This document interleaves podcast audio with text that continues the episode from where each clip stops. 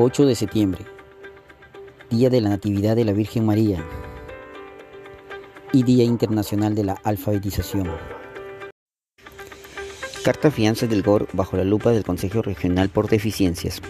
Consejero Regional advierte problemas con documentación para la construcción del Centro de Salud Los Algarrobos por más de 57 millones. La supervisión de la SBS no sería una autorización para emitir carta fianzas, según José Morey, consejero por las cartas fianzas falsas del Centro de Salud de Máncora, el gobierno regional perdió cerca de 4 millones que pagó con adelanto directo. Fue una obra de reconstrucción y el forado debe ser cubierto por el GOR. El GOR tiene problemas en las cartas fianzas de las defensas del río.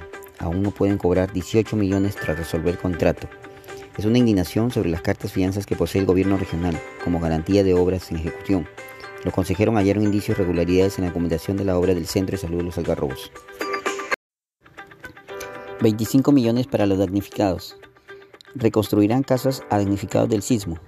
La viceministra de Vivienda y Urbanismo, Elizabeth Añaños, arribó ayer a Sullana y Paita, lugares que fueron afectados por el sismo de magnitud 6.1 del 30 de julio, y anunció que más de 800 familias cuyas casas resultaron destruidas o inhabilitables serán beneficiadas a través del bono familiar habitacional del programa Techo Propio.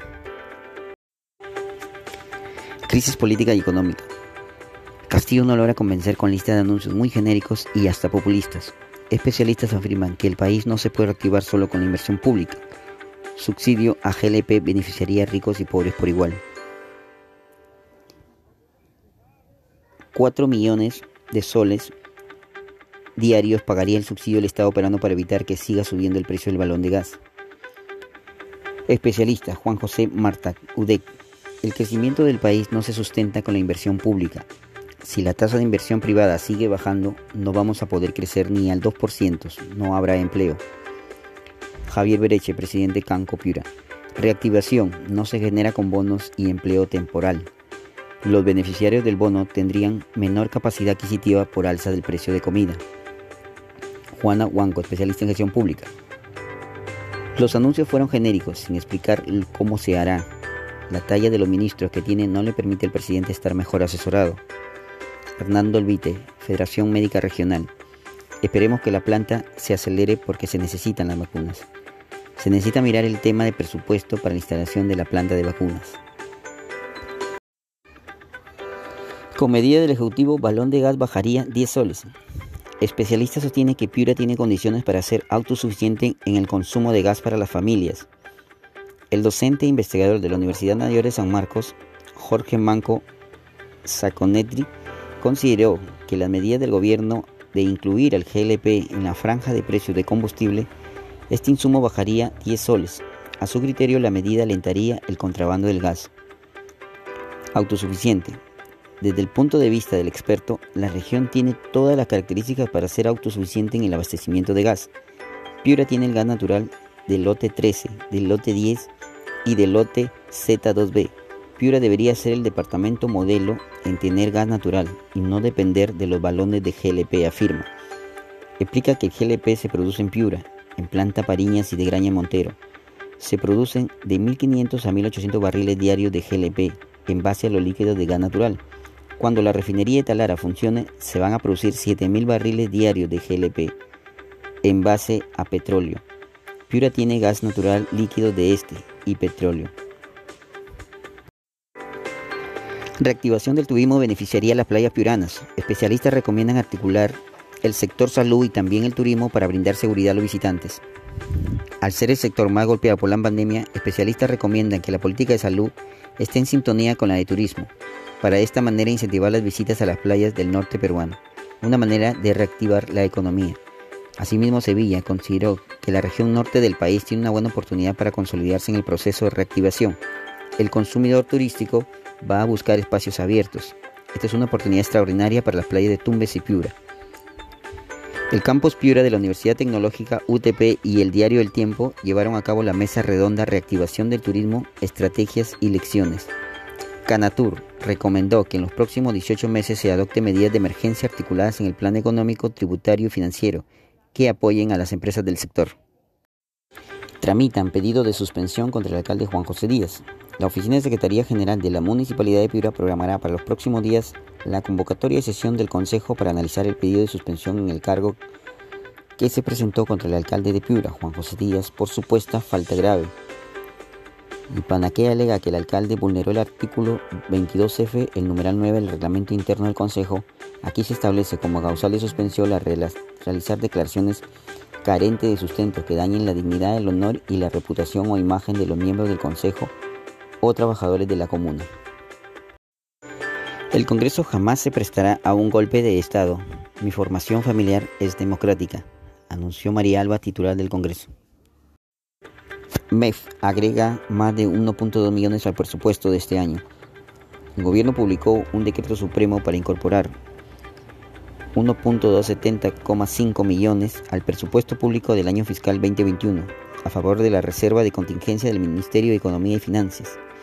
La medida establecida en el decreto supremo 224-2021-EF e indica que en este aumento de recursos se da para financiar los gastos que se realicen ante la pandemia del COVID-19. Este presupuesto agregado proviene de operaciones de endeudamiento de préstamos contingentes, específicamente del préstamo que tiene el Estado con el Banco Internacional de Reconstrucción y Fomento. Produce y organiza séptima rueda de negocios en Piura y Tumbes. Con la finalidad de acceder a nuevos mercados y clientes nacionales, el Ministerio de la Producción organizará una rueda de negocios virtual que reúne a las micro, pequeñas y medianas empresas así como cooperativas y otras modalidades asociativas de distintos sectores productivos de la región de Piura, Cajamarca y Tumbes. El evento virtual se llevará a cabo en el norte del país el 30 de septiembre y el 1 de octubre desde las 9 de la mañana hasta las 2 de la tarde. Se tiene la expectativa de generar negociaciones por alrededor de 40 millones en beneficio de 800 pymes participantes. Construcción civil saldrá mañana en movilización. Exigen aumento de sueldo. Para mañana se programaba una movilización de trabajadores de construcción civil que exige a la Cámara Peruana de Comercio, CAPECO, que cumpla con el pliego de reclamos que presentaron para poder afrontar esta crisis económica por la pandemia de COVID-19. Enver Oblitas Córdoba, secretario general de Construcción Civil de Piura, confirmó que la movilización será a nivel nacional, esperando que CAPECO cumpla con el incremento de remuneraciones básicas, las mejoras en las condiciones de trabajo, que se respeten los derechos laborales. De igual manera, solicita que se reactive la reconstrucción con cambios, que contrate con empresas serias que cumplan con los derechos laborales y que ejecuten obras de calidad. Dirigentes anuncian marcha por licencias de conducir. Piden que las municipalidades las emitan. El dirigente de mototaxistas, Julio Farfán Correa, señaló que tras la marcha realizada en la ciudad de Lima, los representantes del sector a nivel regional habrían acordado realizar una protesta contra el Ministerio de Transportes y Comunicaciones, ya que señalarían una supuesta alza de costos para obtener la licencia de conducir. Farfán está solicitando que las municipalidades sigan teniendo la función de emitir los brevetes, los cuales solo costarían 120 soles y reducirían los costos para los motociclistas, que son 7.000 los que se encuentran con documentos vencidos y solo tienen plazo hasta el 31 de diciembre para revalidar anunció que este 11 de septiembre se tomarían medidas en un congreso a nivel regional. Sullana, alcalde provincial pide más vacunas contra el COVID-19. Preocupados por el lento proceso de vacunación en Sullana, el alcalde provincial Power Saldaña Sánchez cursó un documento con carácter de urgencia a la Dirección Regional de Salud, DIRESA, solicitando mayor dosis de vacunas para inmunizar a un mayor número de la población. Caliguarma promueve compras de alimentos de la agricultura familiar para servicio escolar. El Programa Nacional de Alimentación Escolar, Caliguarma del Ministerio de Desarrollo e Inclusión Social MIDIS, promueve en Piura la implementación de compras de comestibles frescos provenientes de la agricultura familiar. Por ello, el programa social de MIDIS establece un conjunto de espacios de articulación, así como la capacidad y asistencia técnica a los gobiernos locales que favorezcan el consumo de productos alimenticios frescos, saludables e inocuos ante el COVID-19. En este marco, la Unidad Territorial Piura de Cali Guarma realizó jornadas de capacitación virtual dirigidas a los funcionarios de las municipalidades provinciales y distritales de la región. En la jornada participaron las municipalidades de Tambo Grande, Piura, La Matanza, Altayán, La Arena, Guarmaca, Colán, Paita, Sechura, Chulucanas, entre otras. Asimismo, se brindó la asistencia técnica personalizada a las municipalidades provinciales Sechura y Paita, que se comprometieron en focalizar pilotos de intervención e identificar instituciones educativas de población en situación de vulnerabilidad. Contraloría. Organismo supervisor paralelo generaría más burocracia e incapacidad en la gestión pública. Nelson Jack mostró su preocupación por dicha iniciativa, ya que ello significaría duplicar funciones, más burocracia y debilitar todos los esfuerzos realizados en la lucha contra la corrupción y la inconducta funcional por parte de diversos organismos autónomos y competentes en la materia. Nos ha sorprendido mucho esta propuesta y creo que el señor presidente de la República no ha sido informado apropiadamente respecto a esta iniciativa de crear un nuevo organismo que supervise la ejecución de los gastos en el gobierno nacional, regional y local.